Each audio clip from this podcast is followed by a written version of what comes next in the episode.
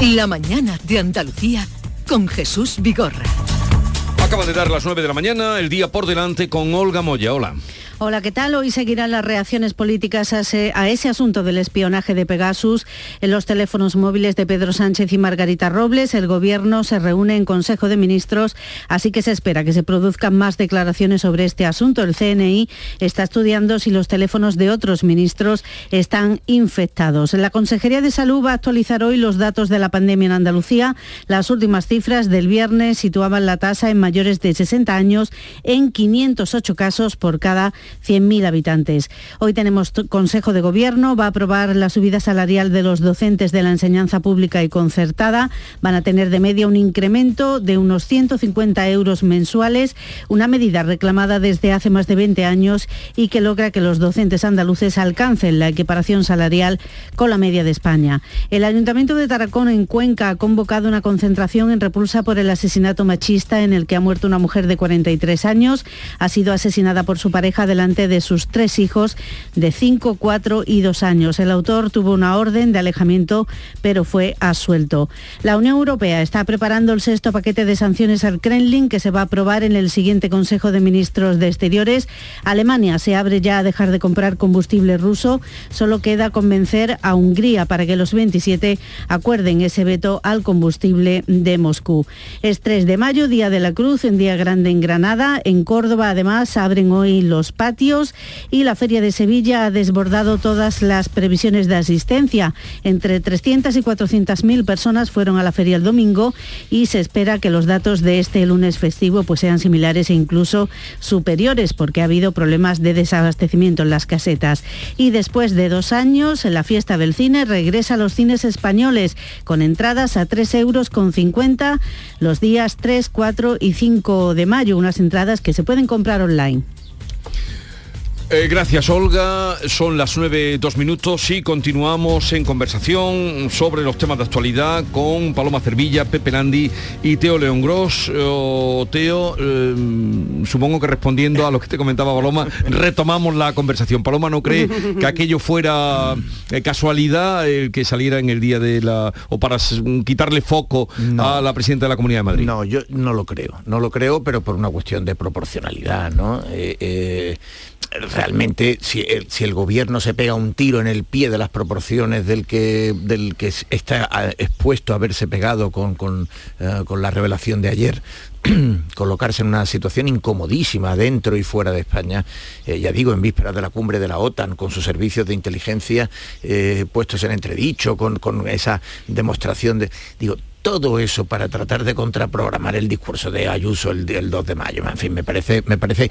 Cuestión distinta es que sea una consecuencia. En eso estoy de acuerdo con Paloma. Es decir, como efecto de que ocurriera lo que ocurrió ayer, además eh, eh, eh, se producía esta situación que, bueno pues, pues que efectivamente interfería en el día de la Comunidad de Madrid pero no me parece, a mí personalmente no me parece que haya, eh, en fin, que, el gobierno pudiera confesar, porque además la principal hipótesis en este momento, como, como ya sabéis, en Marruecos, eh, y, eh, y, que el Haya además estuviera, en fin, en Marruecos tiene unos servicios secretos que también tienen prestigio, Marruecos ha tenido acceso a Pegasus, Laia era evidentemente una, mm, se convirtió en el gran, la gran enemiga de, Marruecos. Marruecos supo, los servicios secretos marroquíes, sabemos que es que averiguaron que Gali había entrado en España con un nombre falso y estaba siendo tratado en un hospital riojano. Digo, toda esa información eh, evidentemente es, una bomba. Y, ya digo, por, por Ayuso no pero que luego se produce la consecuencia, pues inevitablemente sí, ayer evidentemente Bolaños estaba en los focos, este tema era el tema principal y, la Comunidad de Madrid. Pero, a ver, eh, Ayuso va a tener su día de gloria, ¿no? El 2 de mayo en un acto institucional de medallas y unas palabras. Ayuso tendrá su momento de gloria en unos días cuando se produzca el, Congreso de Madrid, eh, en el que ella finalmente habrá vencido ha Casado y, a, Egea, mm, digamos, a, a título póstumo. Yo creo, Teodoro, que eran dos cosas. Yo creo que eran dos cosas. No solamente, o sea, yo no lo, yo no digo que solamente sea el tema de Ayuso. Yo creo que lo más importante era la comparecencia que tiene Margarita Robles el miércoles, que yo creo que es lo más importante porque no podía llegar al Congreso acosada acosada por las acusaciones del independentismo. Yo creo que eso sí que es el motivo fundamental. Pero como el Pisuerga pasaba por Valladolid, pues yo creo que creo, ¿eh? no, no, que fue un elemento más para poder anunciar eso el, lunes. Pero bueno, es una especulación. ¿Y, qué día? Ah, por cierto, mm, el CNI ha anulado la fiesta que tenía. Tenía una fiesta ahora en ciernes con el motivo del 20 aniversario. No me extraña. No, está para fiesta, decidido. Sí, iban a celebrarnos el 20 aniversario de la constitución del CNI. ¿Qué días le esperan a a Margarita Robles y a Paz Esteban, la directora del CNI? El CNI, el CNI claro, queda mm, comprometido. Por otra parte, decir que un servicio de información eh, está comprometido es mm, mm, prácticamente una obviedad, una redundancia, porque su función es comprometerse y, estar siempre al límite del conflicto con la administración eh, pública que le da, que le da cobertura. Tanto si no conoció ese tipo de, espionaje, de, controles a los, terminales, a los móviles del presidente del gobierno y de dos ministras, eh, como en la hipótesis anterior, mm, en el capítulo anterior de este serial, hubiera sido eh, actor para propiciar la vigilancia a los líderes independentistas, en cualquiera de los dos casos, en principio queda comprometido. Queda comprometido hasta el punto de dar explicaciones y de dejar muy claras cuáles han sido, su, cuáles han sido sus funciones, cuáles han sido sus papeles. Mm, más allá, claro, es que el, panorama a mí se me hace tan complejo, el panorama de, este panorama de, casos de espionaje, que lo divido en dos para intentar simplificarme la, cuestión. Mm, por un lado estaría el fenómeno del, del espionaje nuevo espionaje informático internacional, que ya hemos estado hablando, que, bueno, que como mínimo habría 50.000 casos ya registrados, que afecta a todos los países, que tiene como promotores a los gobiernos internacionales. De acuerdo, ese es un, ese es un apartado. El otro, que es el que estábamos ahora intentando, intentando ver, son, es la utilización política de cada episodio en cada país. Y la, la utilización política de este episodio en este país creo, interpreto que se trata de, mm, en este caso, de pacificar eh, las relaciones con los socios de gobierno, es decir... Mm, Hombre, pero no a costa de poner en solfa eh, bueno, propio servicio de inteligencia. eso es lo que eh, eso es lo que podemos pensar, lo que podemos pensar nosotros, pero habrá, habrá mm, responsables políticos a los que les compense este, este anuncio de ayer sorprendente que a mi forma de ver no tiene otra lectura que presentarse como víctima para dejar de ser eh, perseguidor de, los independentistas que a su vez son socios de gobierno, que es la gran, el, gran conflicto político que hay, que hay en este país. Sí, eso está claro, Pepe. Eh, yo ahí estoy completamente de acuerdo contigo. El giro es eh, el independentismo está cultivando el victimismo, está recuperando el pulso, trata de recuperar cierta iniciativa que había perdido a cuenta del espionaje y eh, otra vez España, ahora en lugar de España nos, roba, España nos espía, pero eh, evidentemente ayer el gobierno lo que pretendía es decir, oiga, mire usted, no, no, no, no les espiamos, todos somos espiados en eh, la casa del Señor. Bueno, hombre, francamente, mm, yo creo que lo que el papelón que hizo ayer el gobierno fue para tranquilizar a los independentistas, pongo en solfa la, la inteligencia del Estado y además consigo que los independentistas detrás, porque ya digo, tanto Junqueras como, como Junts, eh, Patricia Placha y eh, portavoz del gobierno, eh, bueno, es que, es que dijeron, oiga, que no, que no nos lo creemos y que seguimos pensando que, que, que hemos sido espiados. Hombre, es que también hay una, aquí, bueno, simplemente decir una cosita, que aquí lo que se pone en solfa es el desprestigio de las instituciones para salvarse Pedro Sánchez, porque hay, hay que recordar que la semana pasada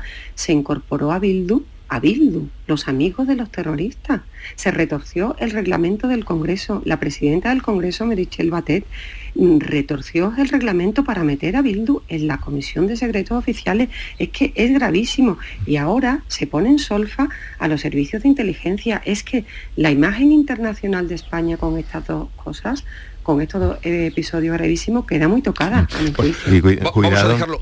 sí, Pepe, concluye que vamos a cambiar de tema. Rápidamente, que decía Teo que, ayer vivimos un papelón del gobierno y cuidado que me temo que nos quedan unos cuantos, porque esta mañana he tenido que escuchar que se van, eh, se van a hacer una auditoría sobre los teléfonos de los miembros del gobierno, a ver si han sido mm, espiados. O sea, ahora se va a hacer, se va a empezar. ¿Alguien se, alguien se cree, alguien se cree que eso va a empezar ahora? Ahora vamos a tener eh, o que la Unión Europea va, a considerar prohibido e ilegal el uso del, sistema Pegasus. Ahora también sabemos que es ilegal y que, que sirve prácticamente. el fiscal con el que hemos hablado, ¿no? que ya se sabe lo que nos, quedan unos cuantos papelones. Vale. Eh, en cualquier caso, si tenéis un Nokia en la mesilla, eh, pues, mejor. mejor, mejor. Yo, aquellos Nokia, ahí, no entra Pegasus, ¿no? Aquellos zapatos. No, no, no, tampoco, no eran ya chiquitos, ¿eh? Sí, bueno, hombre, los últimos, los, últimos, ya, eran pequeños. Y eso no tienen esa capacidad de, en fin. Rubalcaba iba siempre con un Nokia pequeñito. Sí, sí, sí. Lo que pasa es que eh, esto que llaman teléfonos inteligentes, que no sé si somos tan inteligentes creyendo que los teléfonos son tan son muy inteligentes, pero en cualquier caso, eh, estos teléfonos inteligentes evidentemente no, ah. nos dan mucho y nos exponen a mucho. Yo me acuerdo en una una vez que vino al programa que pido la palabra y debate que vino José Manuel Lara ya malito, que venía, había pasado algo similar de esto de escuchas, ¿sabes? Y entonces él dijo una cosa que tengo presente, aunque no la cumpla o se me olvide eh, dice, yo me hago cuenta de cada vez que estoy hablando por teléfono móvil, hay un altavoz fuera de la sala donde estoy. Eso, eso fue hace ya muchos años, ¿eh? Eh, lo dijo. Y a veces lo recuerdo, pero a otras se nos olvida. Bien, vamos a cambiar de asunto, porque esto va a dar, esto, esto tiene para día. Mucho que hablar. Me gustaría con vosotros contrastar o bueno, valorar la última encuesta que salió ayer, la de la publicó News de Gastre, donde en la que se daba cuenta de que Juanma Moreno, el presidente de la Junta podría gobernar en solitario en Andalucía porque suma 11 escaños más que la izquierda. Esa era la conclusión. Os supongo ya conocedores de esa encuesta y qué valor le dais. Eh, y de paso ya hablamos de con vistas al 19 de junio. Bueno, eh, esta encuesta es interesante porque coincide muchísimo con la encuesta que publicó el pasado viernes el Confidencial. Y cambia unas encuestas que se habían producido antes eh, que situaban al Partido Popular en el entorno de los 44, 45 escaños. Y tanto la del viernes del Confidencial como, eh, como esta de, GAT3 para News eh, sitúan al Partido Popular por encima de los 50 o en el entorno, digamos, de los 50, es decir, a 5 de la mayoría absoluta, en este caso en concreto a 4.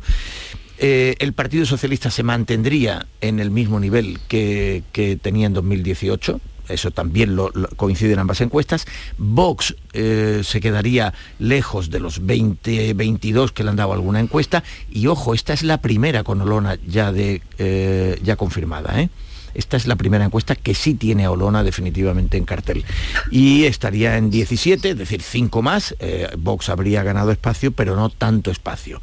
Bueno, considerando que todo el voto de la izquierda suma 41, es decir, a 10 de los 51 del Partido Popular, bueno, pues eh, cuesta mucho pensar que, ya digo, a cuatro escaños de la mayoría absoluta, lo normal es que Juanma Moreno pudiera cumplir el objetivo de gobernar en solitario. Esto es lo que retrata esta encuesta. Yo tengo una particular confianza en Michavila y en GAT3. Creo que ha acreditado que se ha ganado el derecho a que respetemos eh, particularmente su trabajo, como el de otras eh, casas de encuestas. Dicho lo cual, también existe el llamado sesgo de convergencia, en el cual eh, las encuestas tienden a ir eh, a no eh, separarse demasiado de otras encuestas para que, digamos, ante el temor de decir, oye, voy a dar un patinazo, y, que nos queda, puede ocurrir. Que nos queda más y medio. lo, que, lo que dibuja es un, es un panorama em, y en mi caso me llama la atención la, coincidencia, la reiteración, tanto, tanto esta de News como la anterior del Confidencial que mencionaba Teo, como una anterior del, del, Centro de Estudios Andaluz, ya daban que el resultado del Partido Popular, en los tres casos, ¿eh? tres encuestas prácticamente consecutivas con una semana de margen entre cada una. Ya daba que el Partido Popular sumaba más escaños que toda la izquierda. Mm, ese dato general, que para mí ya es un punto de partida en, la, en precampaña, lo que significa es que el Partido Popular eh, se juega mm, la mayoría absoluta en un duelo prácticamente electoral directo con, Vox. O sea que la, incógnita es saber si la subida de Vox mm, le, dará como para ser necesario por, parte para el Partido Popular en la formación de un gobierno o no la conclusión que saco es que ese es el punto de partida de la precampaña. Mm, luego la, posibilidad de, cambios, de, ajustes y de mm. acontecimientos siempre, siempre está abierta, claro. Yo tengo toda mi confianza en Gatret y en Michavila porque es la empresa que, que casi siempre acierta con un margen de error muy pequeño. ¿no? Es una de las empresas más prestigiosas, trabaja para nosotros, para ABC, y hay que recordar que en las últimas elecciones andaluzas casi lo clavó horas antes, o sea que, que, de entrada es una empresa que me merece mucha fiabilidad. Yo creo que es la primera encuesta de una empresa fiable que le da al Partido Popular que gobierna, o sea, que tiene más escaños que toda la izquierda junta. No, no, no, Con lo no, cual, no, no, no, no. Creo que es la primera, ¿no? O la segunda. La, ¿no? la tercera. La, ya, ya, no, incluso las de 45 escaños Incluso las de 45 escaños también le daban más eh, al Partido Popular que a la izquierda. Mm. Creí yo que a Vox le daban más. A mí no, lo que ocurre es que, con, Vox, con Vox con 20 o 22, que es como le daban aquellas encuestas, es decir, las que le han dado al Partido Popular 45, en el entorno de los 45... ¿Le daban más que toda la izquierda junta? sí, porque los cinco escaños que no tiene, digamos, el Partido Popular los tenía Vox. Era de 17 a 22. Es decir, la izquierda está estancada en 33, 34, 32, 34 el Partido Socialista, 6, 7 eh, Unidas Podemos y uno eh, Adelante Andalucía. Mm. Yo ah. creo que esta encuesta muy importante... Eh, perdón, sí, sí, adelante, adelante, Paloma. Sí. Sí, simplemente quería decir que esta encuesta sí que es muy importante porque ya se sabe la candidata de Vox, con lo cual es muy importante porque Vox tenía muchas esperanzas en Macaolona, muchas esperanzas porque creía que le iba a arañar algún voto o algún espectro de votantes al, al, Partido Popular y parece que no, que se lo puede sacar más a la izquierda. Con lo cual yo creo que esta encuesta es muy interesante para, como decía Pepe Landi, como punto de partida para la campaña electoral que lo, veremos. Lo que pasa es que falta, falta todavía mucho, mes y medio puede pasar de todo. Por cierto, eh, estabais hablando de la izquierda, qué extraño, bueno, qué extraño, se lo están pensando muy bien, Izquierda Unida no tiene todavía eh, quién va a ser el candidato. Sí, están apurando porque... Eh, porque ser? Porque las tres en la plataforma, a ver, eh, evidente, para mí, si me estás preguntando... Sí, sí, te pregunto por si tú lo sabes, eh, por si tienes información. yo, que me lo digas, no te lo guardes para la una menos Te voy a decir por qué creo, porque creo que la candidata debería ser, y, y es posible que sea Inmaculada Nieto de Izquierda Unida. Yo creo que en Andalucía el partido que tiene mejor implantación, que tiene mayor, eh, mejor estructura territorial, que está presente en, concejalías, en ayuntamientos, incluso en alcaldías, es Izquierda Unida. Podemos aquí tiene una estructura claramente menor. Eh, es verdad que Podemos es el partido grande en la coalición y, por eso Ione Belarra ha venido ya dos veces a insistir y bueno, ayer fue, fue de nuevo muy contundente defendiendo a este Guardia Civil Juan Antonio Delgado. Pero hay dos circunstancias. La primera, si Inmaculada Nieto no es la candidata, habrá cuatro hombres frente a Olona. Eh, los cuatro Juanes, por cierto. Juan Espada, Juan Moreno, Juan Antonio Delgado y Juan Marín. Eh, y eh, creo que para, para la izquierda, bueno, Teresa Rodríguez ahora mismo no tiene grupo, pero estará evidentemente a la campaña pero yo creo que, mm, creo que a, la izquierda en ese sentido le convendría. La segunda cosa es que Inmaculada Nieto es un activo importantísimo en términos parlamentarios para, para la izquierda. Eh, probablemente es la mejor parlamentaria y quien, quien ha protagonizado los mejores debates con, con el presidente andaluz. Eh, con Juanma Moreno. Y eh, Inmaculada Nieto ha cumplido los tres ciclos de parlamentaria, es decir, ella no puede repetir ella solo puede repetir si es candidata, pero no puede repetir en las listas. Eh, dicho eso, yo creo que, eh, que por todas esas razones, yo creo que lo lógico sería apostar por Inmaculada Nieto. Pero Es verdad que Delgado pues es un tipo con, eh, con, potencia, que Podemos es un partido fuerte y que están peleando hasta el final y más país pelea porque no sean ni uno hmm. ni otro, sino que aparezca un tercer nombre eh, independiente de los tres partidos, un independiente de prestigio que, que represente la idea y no represente a los partidos. Hmm. Pero el gran problema, Jesús, ahí eh, ya sabes cuál es, es que han unido pretenden hacer un frente amplio, un frente popular o llámalo como quieras. Han unido a una serie de fuerzas y todas quieren tener al menos un escaño. Y, las encuestas dan seis, así que eh, la situación pues evidentemente no es fácil. Hasta eh, el último día. Bien, eh, vamos a saludar a Lorenzo Amor, conocido de todos vosotros, presidente de ATA, la Federación Nacional de Asociaciones de Trabajadores Autónomos. Lorenzo Amor, buenos días. ¿Qué tal, Jesús? Muy buenos días.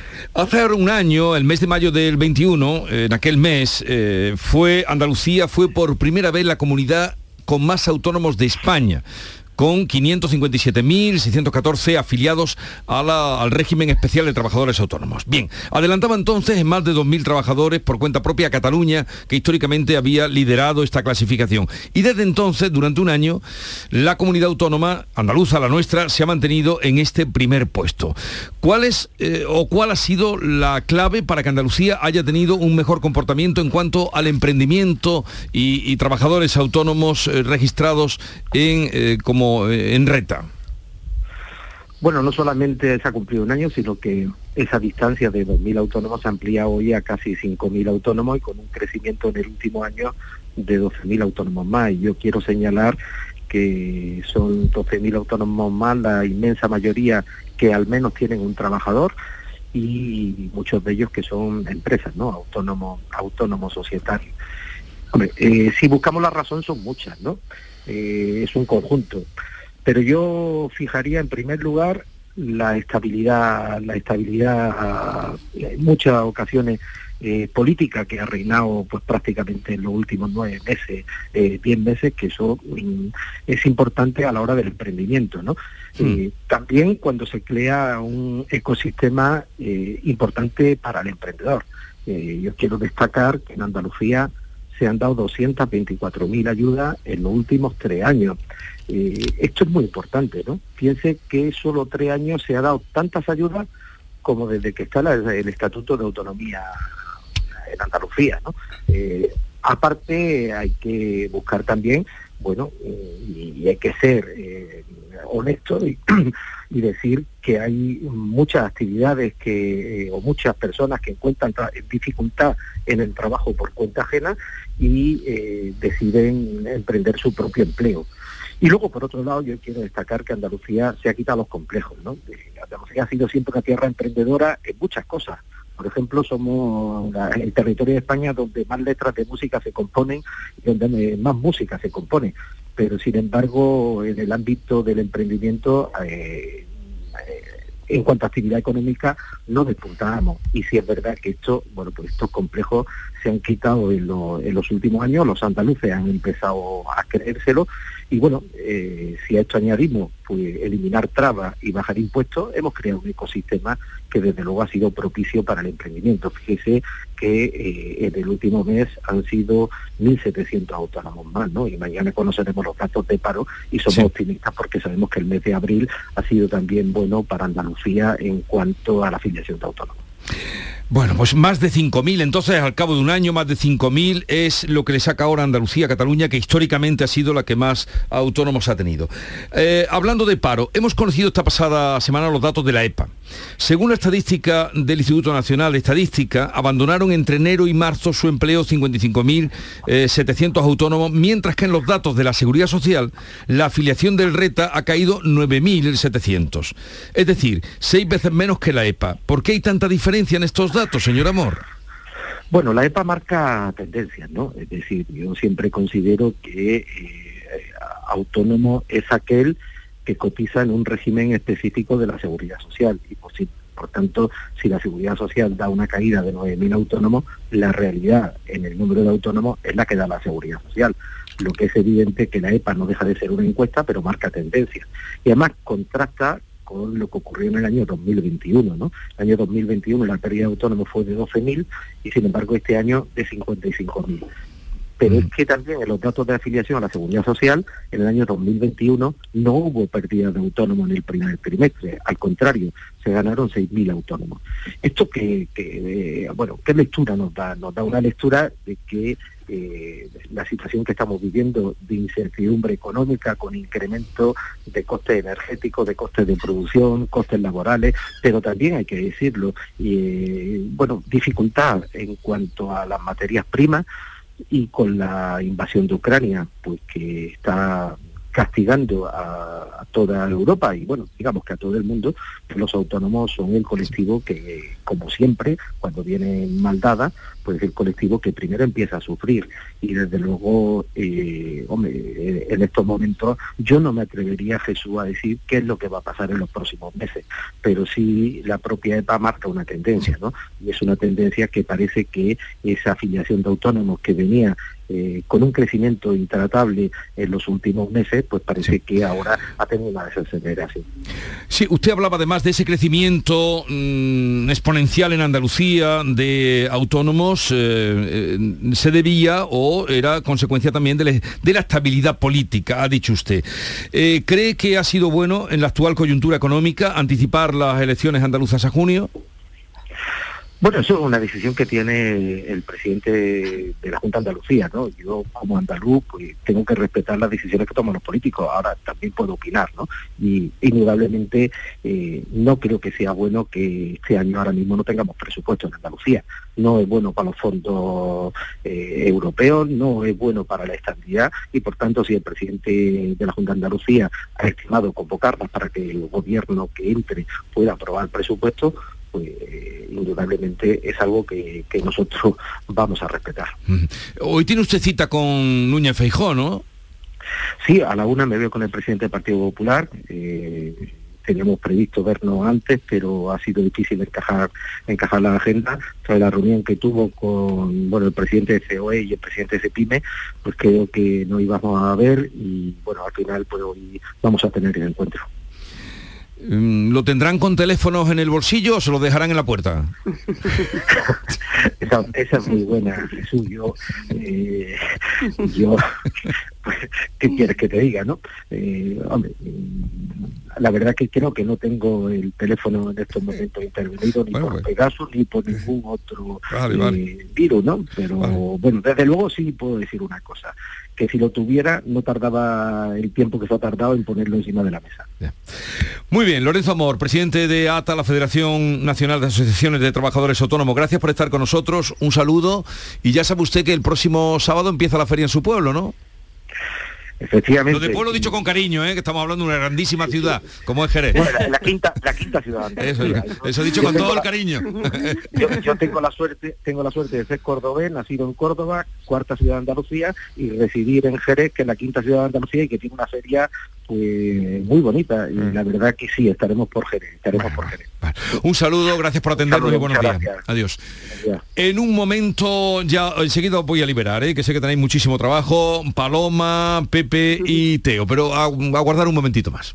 La mañana de Andalucía con Jesús Vigorra. Descubre. Descálzate. Despéjate. Desmelénate. Despreocúpate. Desaparece. Desconecta. Nuevo Rasca Desconecta de la 11. Desconecta y mucho. Puedes ganar hasta 100.000 euros de premio al instante. Nuevo Rasca Desconecta de la 11. Desconectar ya es un premio. A todos los que jugáis a la 11, bien jugado. Juega responsablemente y solo si eres mayor de edad. ¿Por qué Agua Sierra Cazorla es única? El equilibrio de su manantial es único, el más ligero en sodio, la idónea para la tensión arterial, más rica en magnesio, calcio y bicarbonato y ahora agua Sierra Cazorla con los refrescos saludables de verdad. Sin azúcar y sin gas, más naranja y limón. Agua Sierra Cazorla, la única en calidad certificada. Tus programas favoritos en Canal Sur Sevilla, la radio de Andalucía. ¿Eres de los que se desesperan cuando no carga un vídeo en YouTube? Vente a Unicable y combina nuestros servicios de fibra, móvil y televisión como quieras. En Unicable encontrarás tarifas de otro planeta. Visítanos en La Rinconada, Umbrete, Cantillana, Santiponce, La Puebla del Río, San José de la Rinconada y Alora, en Málaga. Encuéntranos en unicableandalucía.com. Recuerda, tu operador local es Unicable. Piensa en algo necesario para la vida, algo natural, algo que fluye por la grita más pequeña, el agua. Ahora imagina un lugar donde relajarte, donde sanar por dentro y por fuera. Hotel Balneario San Nicolás, un destino único donde el agua emerge desde el interior de la tierra a 47 grados y medio. Visítanos en Alama, muy cerca de ti. Más información en balneariosannicolás.es. Se acerca a las 9 y media de la mañana y desde hace unos minutos, Berrocar Automóviles te espera en sus instalaciones. Desde Grupo Berrocar te deseamos que tengas un buen día. En Vitaldent, este mes, 15% de descuento en tu tratamiento dental. Porque sabemos que tu sonrisa no tiene precio. ¿Cuál? ¿Mi sonrisa? ¿Será la mía? Oye, ¿y la mía? Claro, la vuestra y la de todos. Hacer sonreír a los demás no cuesta tanto. Pide cita en el 900 101 001 y ven a Vitaldent. Información, cercanía, diversión. Así es la tarde de Canal Sur Radio con Mariló Maldonado. Tu programa de radio de las tardes en Andalucía. Con toda la actualidad y las historias que más te interesan. La tarde de Canal Sur Radio con Mariló Maldonado. De lunes a viernes desde las 3 de la tarde. Quédate en Canal Sur Radio. La radio de Andalucía.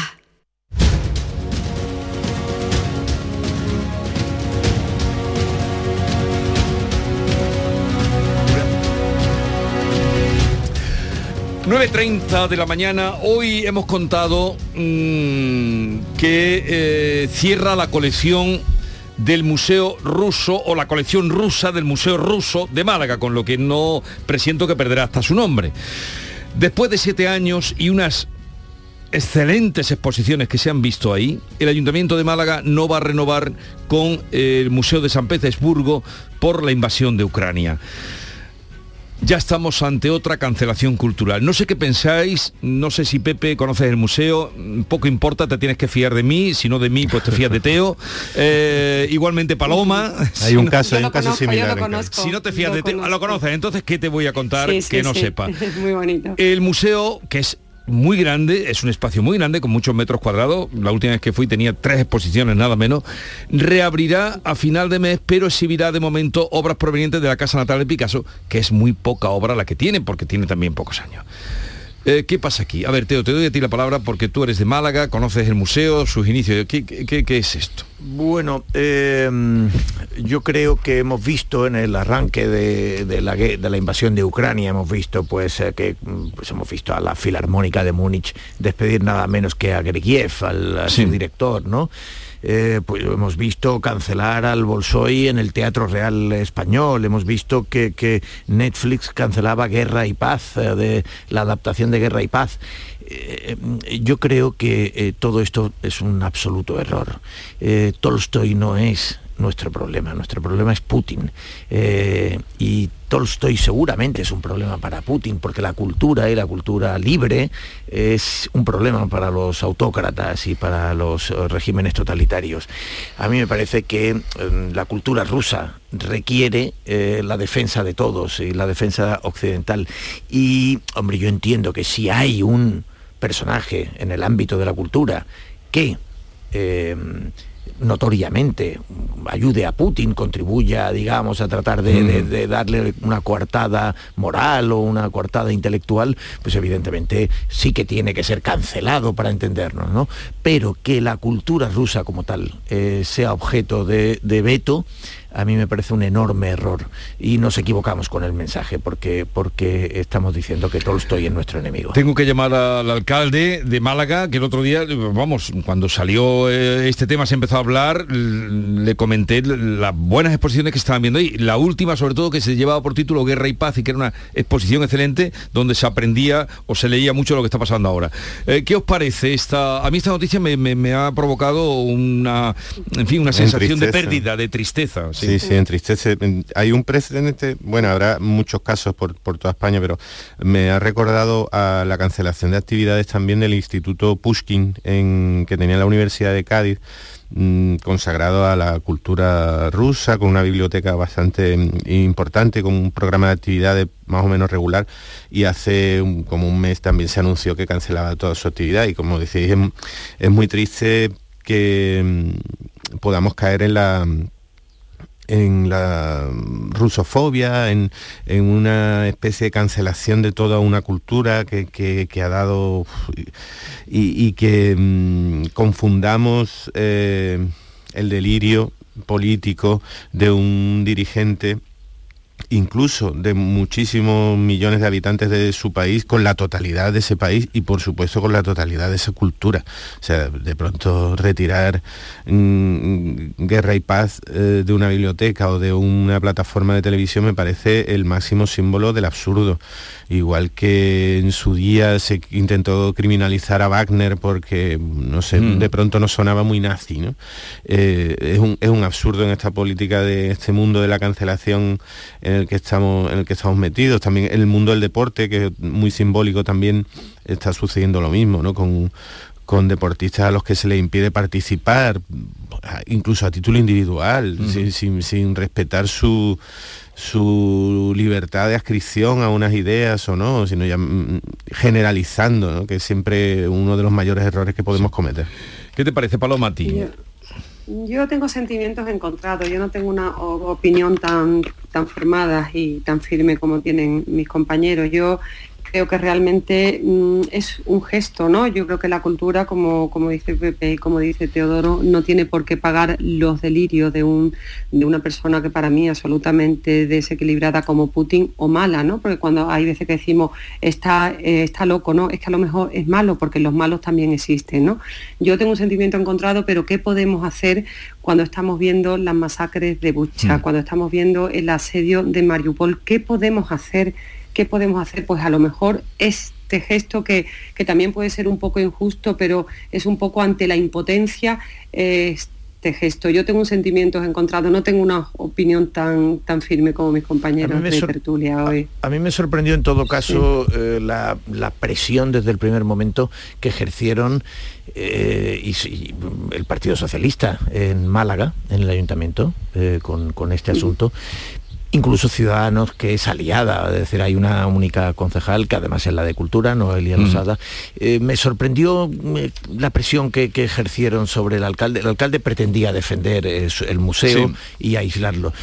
Y yo creo que el alcalde acertaba.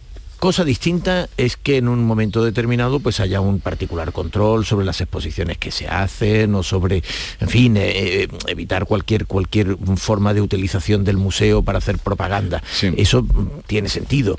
Pero insisto, eh, yo no, tengo grandes opiniones en realidad, ¿no?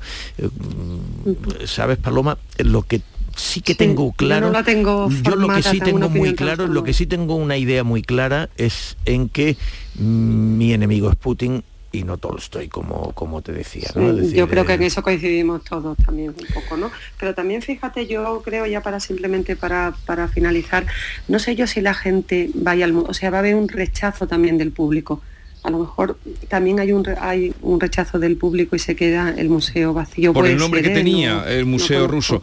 Eh, no sé, yo lo siento mucho porque he visto ahí exposiciones extraordinarias. Era una que el, director José María Luna lo estaba haciendo muy bien. ¿Tú lo conoces, Teo, a José María Luna? José María que, es una persona un hombre que vale por tres museos, o sea, que dirige tres museos, que lo ha levantado, de él podría decir muchas cosas, eh, y, además andaluz, y, y que ah, está la Casa Natal está el Museo Pompidou y está eh, el ruso. Ese era el director de la, casa, de la casa natal y se ha ido haciendo, digamos, con de alguna manera como una especie de, coordinador general. Pero por méritos propios. De eh, todos aquellos que, han negociado el ayuntamiento y, por méritos propios. Y, además con, resultados muy brillantes. Muy brillante. Y, lo conocíamos pocos porque donde ha estado no ha hecho mucho ruido, nada más que hacer. Cuando estuvo también en la, la casa de los pintores de Granada, ahora aquel palacete que tienen en, al lado de la Alhambra, ¿cómo es? Acosta. Rodríguez Acosta, la Fundación, La Fundación Rodríguez, Acosta. Rodríguez Acosta. Y, y de- y- y del centro del Museo del Grabado de Marbella no se volvió a hablar desde que se fue José María Luna. que ahí lo- es donde hizo una gestión Eh, eh, eh, que, le acreditó que- como gestor. Yo, yo coincidí con él curiosamente.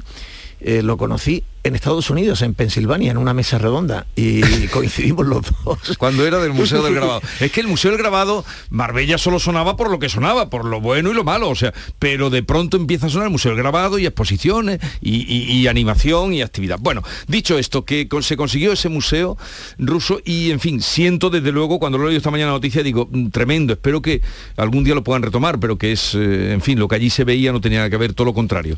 Eh, me alegro mucho haber compartido la mañana con vosotros, eh, Pepe Landi, Paloma Cervilla y Teo León Gross, que tengáis un bonito día. Igualmente, un abrazo a Muchas todos. gracias. Y, Igualmente, un si saludo a queréis, todos. a, mediodía estáis invitados en la calle Jesulindo Brique número mm, 14, creo que es. Allí estáis invitados. ¿Eso qué es? No me digas eso, Jesús, no me hagas esta faena, que estoy en Madrid. No, que me perdone Jesulindo Brique, que no tiene caseta. adiós, adiós. La mañana de Andalucía con Jesús Vigorra. Todo el deporte de Andalucía lo tienes en El Pelotazo de Canal Sur Radio. La información de nuestros equipos, las voces de los deportistas y los protagonistas de la noticia. Tu cita deportiva de las noches está en El Pelotazo, de lunes a jueves a las 11 de la noche, con Antonio Caamaño. Quédate en Canal Sur Radio, la radio de Andalucía.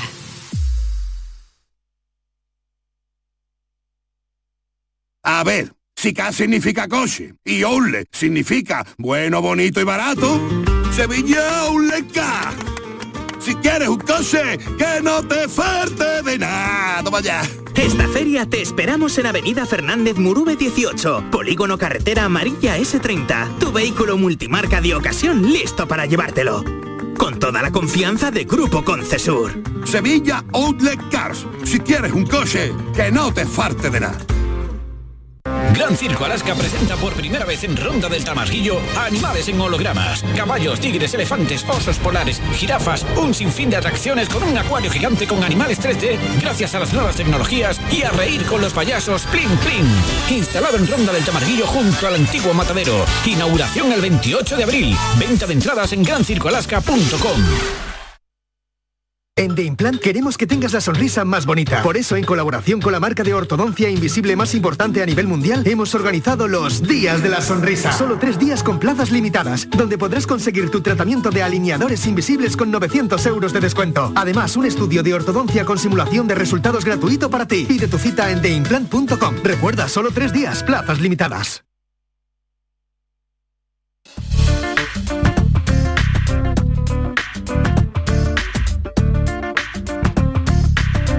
La mañana de Andalucía con Jesús Vigorra.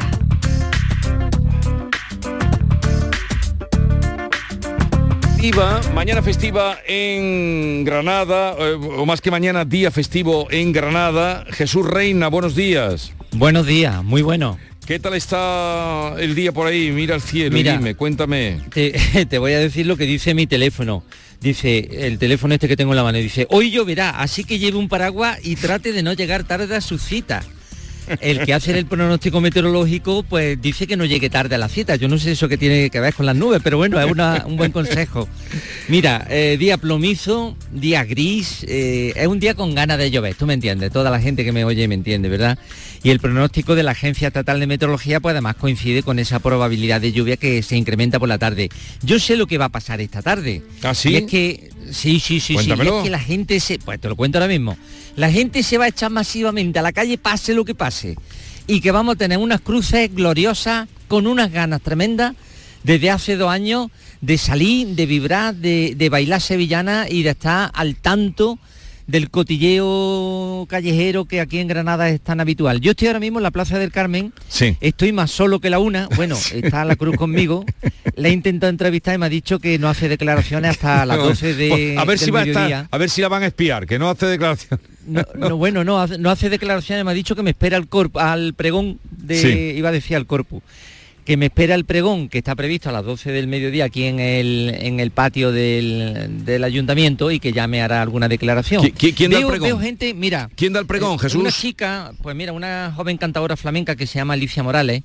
Es una voz actual, personal, del género flamenco, ha tenido ya galardones. eh, le han dado el premio Miguel Hernández y también es investigadora del cante de la Niña de los Peines, que Ajá. un referente, sin duda, del concurso de Cantes Hondo de 1922. La Niña de los Peines no llegó a tiempo a cantar en 1922, pero vino unos días más tarde y se hartó de cantar en Granada. Bueno, Ajá. pues de la Niña de los Peines, esta, esta cantadora, la que va a pronunciar el, el pregón, Alicia Morales, es, la- es una estudiosa. Por cierto, este pregón en los años 90, ¿tú sabes que lo organizaba Canal Sur? Eh, no, no lo fue, una sabía. idea, fue una idea nuestra, fue una idea de nuestro compañero actualmente jubilado Tito. Ya, crónico. me imaginaba ya que era de él, que eso solo Sí, podía sí, venir de él. No podía ser, exacto.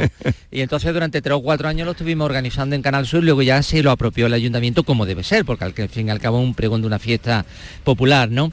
Eh, te, te he contado lo de las 12, el mediodía, con, eh, con este pregón, y luego a partir de la una, desde la una hasta las 9 de la noche aquí en la Plaza del Carmen, el mogollón de gente. Pase lo que pase, si llueve, habrá mogollón de gente, y si no llueve también. Hasta la una de la tarde-noche, porque no estará todavía oscurecido el día. Eh, aquí está prevista música tradicional, actuaciones de diferentes grupos, el tablao está puesto, el escenario está puesto, los altavoces están cubiertos, todo está preparado por si llueve Vale. y toda la ciudad dispuesta a vivir las 40 cruces, esta en la que yo estoy, 40 más.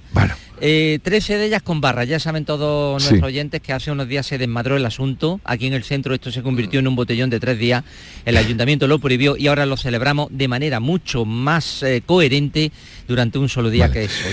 Gracias Jesús, todo listo en Granada para vivir la fiesta de la Cruz. Se adelantó esa fiesta en Córdoba porque hoy, como contábamos esta mañana, comienza la fiesta, la gran fiesta de los patios, patios privados, públicos también, abiertos a la calle, a los visitantes que quieran pasar por allí. José Antonio Luque, ¿y cómo está el día por Córdoba? Pues mira, el día está en este momento nublado, eh, eh, parece que vamos a tener algún chubasco tormentoso, pero eso servirá para que se rieguen los patios después de un fin de semana intenso de cruces en que la gente lo ha pasado de maravilla. Fíjate que aquí han eh, habido 46 cruces y yo no quiero olvidarme de las cruces de Añora. ¿eh? Ah, Añora oh, es que eso es otra cosa, es otra ayer cosa. había un, un ambiente precioso de eh, eh, eh, mezcla de, alborozo y calma a la vez, aunque parezca mentira, en torno a las cruces, los chiquillos con las suyas, las de balcón, las de las de salón, en fin, desde aquí chapó por las cruces de Añora y chapó por las cruces de Córdoba, que insisto han tenido muchísimo éxito y que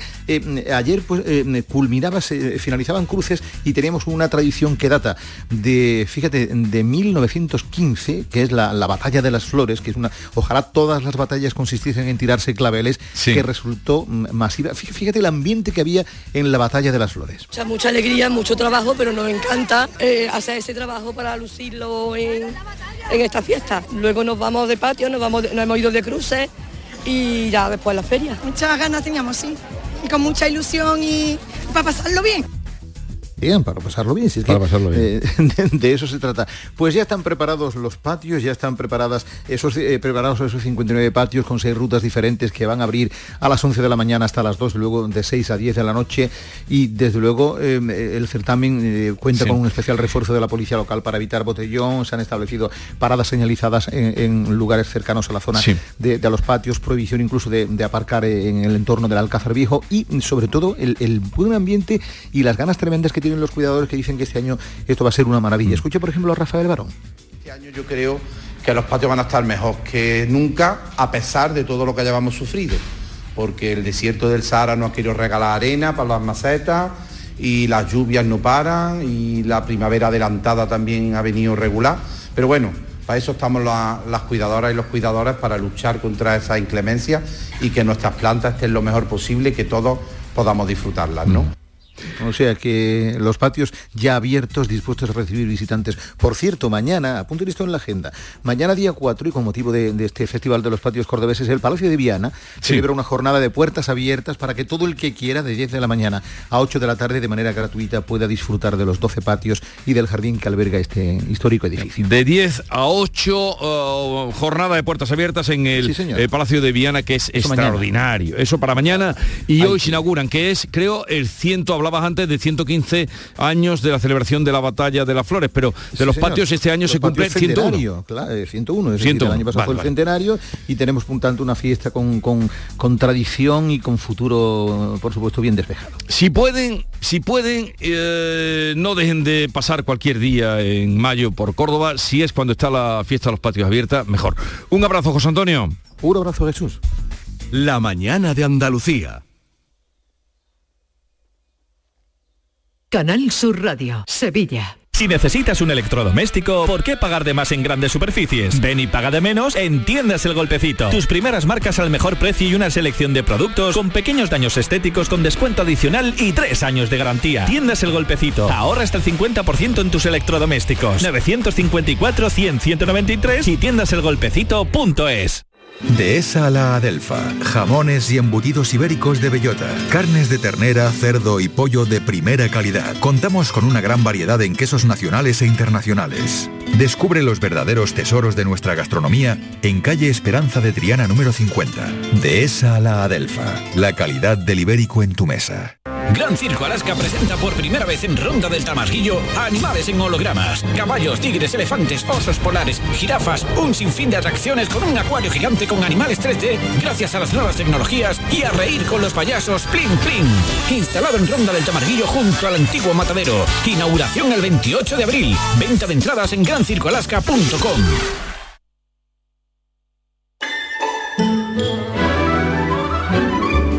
Esta es La mañana de Andalucía con Jesús Vigorra. Canal Sur Radio.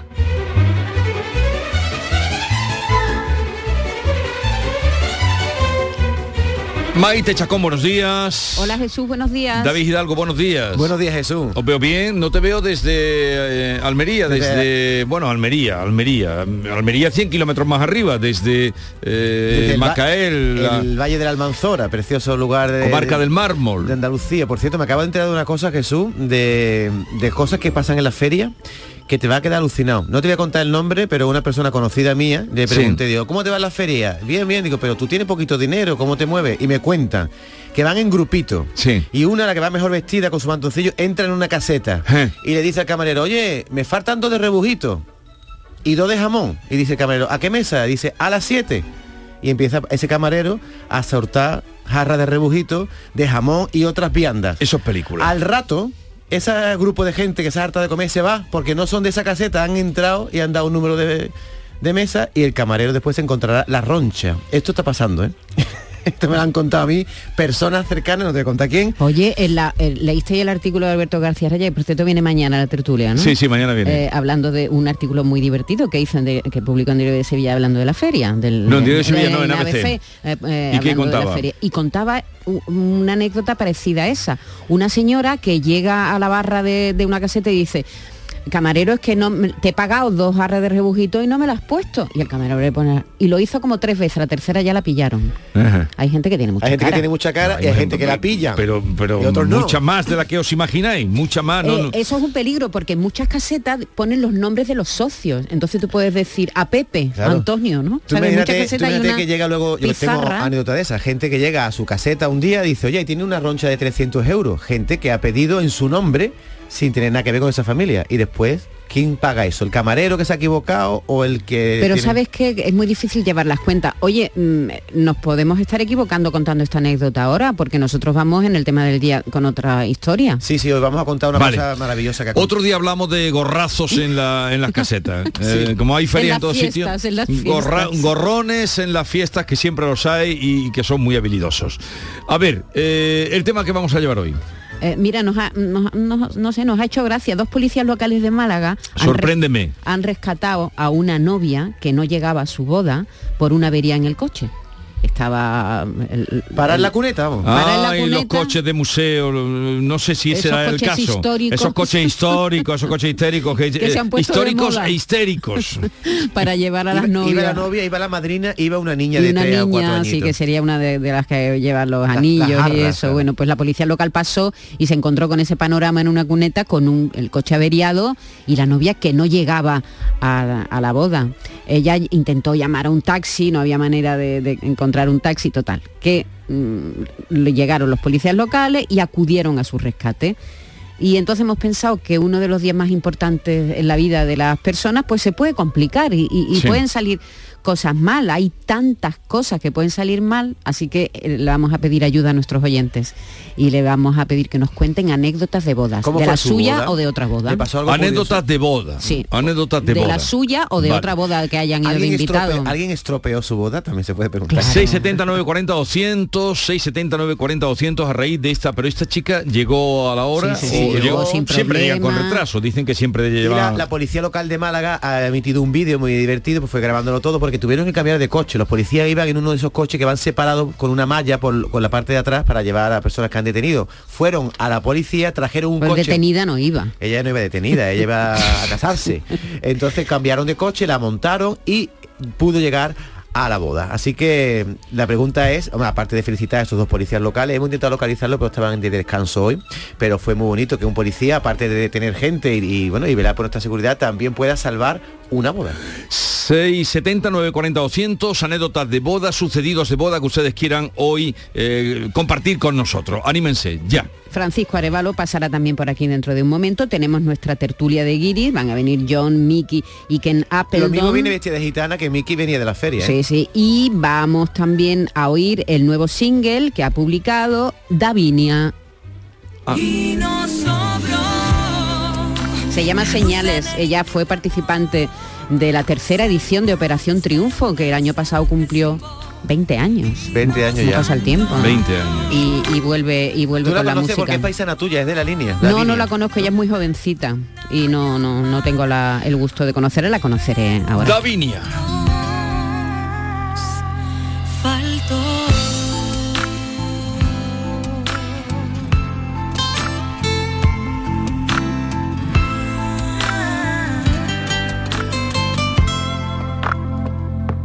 Davinia estará con nosotros oye y si a esta hora por aquello de hacer un poquito ambiente ponemos una sevillana nuevas sevillanas de Sí, este año Me la pone, Venga. pero algún grupo moderno, clásico. Moderno, sí, modernos los hay buenísimos, pero yo voy a traer a mi amigo Manuel Horta que me mandó ayer sus sevillanas dedicadas a los cocheros, pero a los cocheros currela.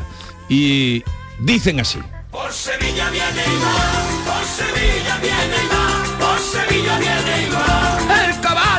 Cochero. Por Sevilla viene y va, por Sevilla viene y va, por Sevilla viene y va. El caballo del cochero.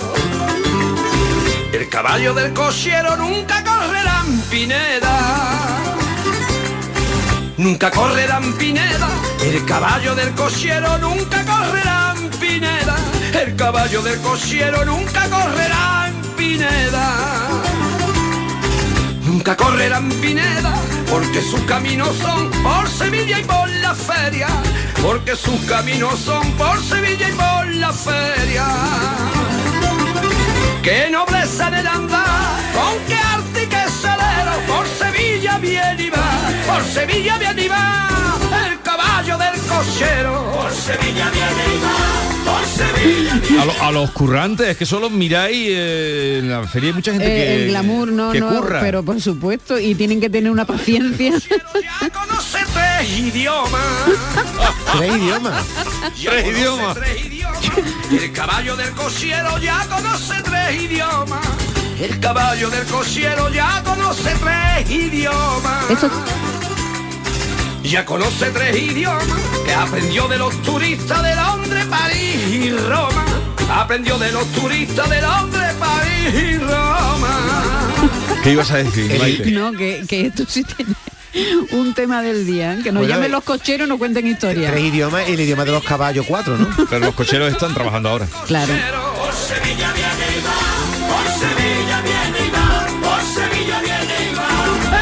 Bueno, ¿recuerdan ustedes a la ministra Margarita Robles cuando dijo a quienes acusan al CNI de espiar ilegalmente de que se encontrarán con algunas sorpresas, dijo ella, en la Comisión de Secretos Oficiales y saldrán trasquilados? ¿Sabes? Eso anunció la ministra. Pues no hay más que hablar, señala García Barbeito, para nosotros los Pegasus no hay otros que el helicóptero que nos trinca cuando vamos por la autovía con demasiada prisa para llegar a la playa. Querido Antonio, te escuchamos. Muy buenos días, querido Jesús Vigorra. Perversos de Pegasus Siempre han dicho que el diablo es el que carga escopeta. Y es verdad, lo que no dicen, quién es el brujo que acierta a manipular el móvil y si lo ve la parienta o el pariente, la ruina puede estar atrás de la puerta. La gente común, corriente, la gente con hipoteca, la que paga sus impuestos y a veces las pasa negras, esa gente, los paganos de un duro o de seis pesetas, no tenemos que temerle a los espías que acechan por callejones del aire buscando en fichas secretas a ver qué hay en nuestro móvil. Si algo que nos comprometa, fotografías, qué miedo, conversaciones, qué pena. A nosotros el teléfono solo nos jode la siesta. Cuando alguna compañía viene a ofrecernos tan fresca mil ventajas que al final ni el más influyente encuentra. A nosotros el Pegasus no nos vigila ni inquieta. Es más, es que no existimos para los que están alerta a ver qué pescan allí y a ver por aquí qué pescan. Ser pobre es bastante incómodo y a veces mucho nos cuesta, pero por esa razón también gozamos de cierta libertad para vivir sin un cerco de sospechas. Pegasus, ni de Barreiro, ni de otra marca cualquiera. Como mucho, y eso será por la razón de poeta, los Pegasos de Machado, caballitos de madera. O ya puestos a escoger, ensillado, con las riendas, con paso español, brillante y a la grupa una flamenca, un caballo de tronío luciéndose por la feria.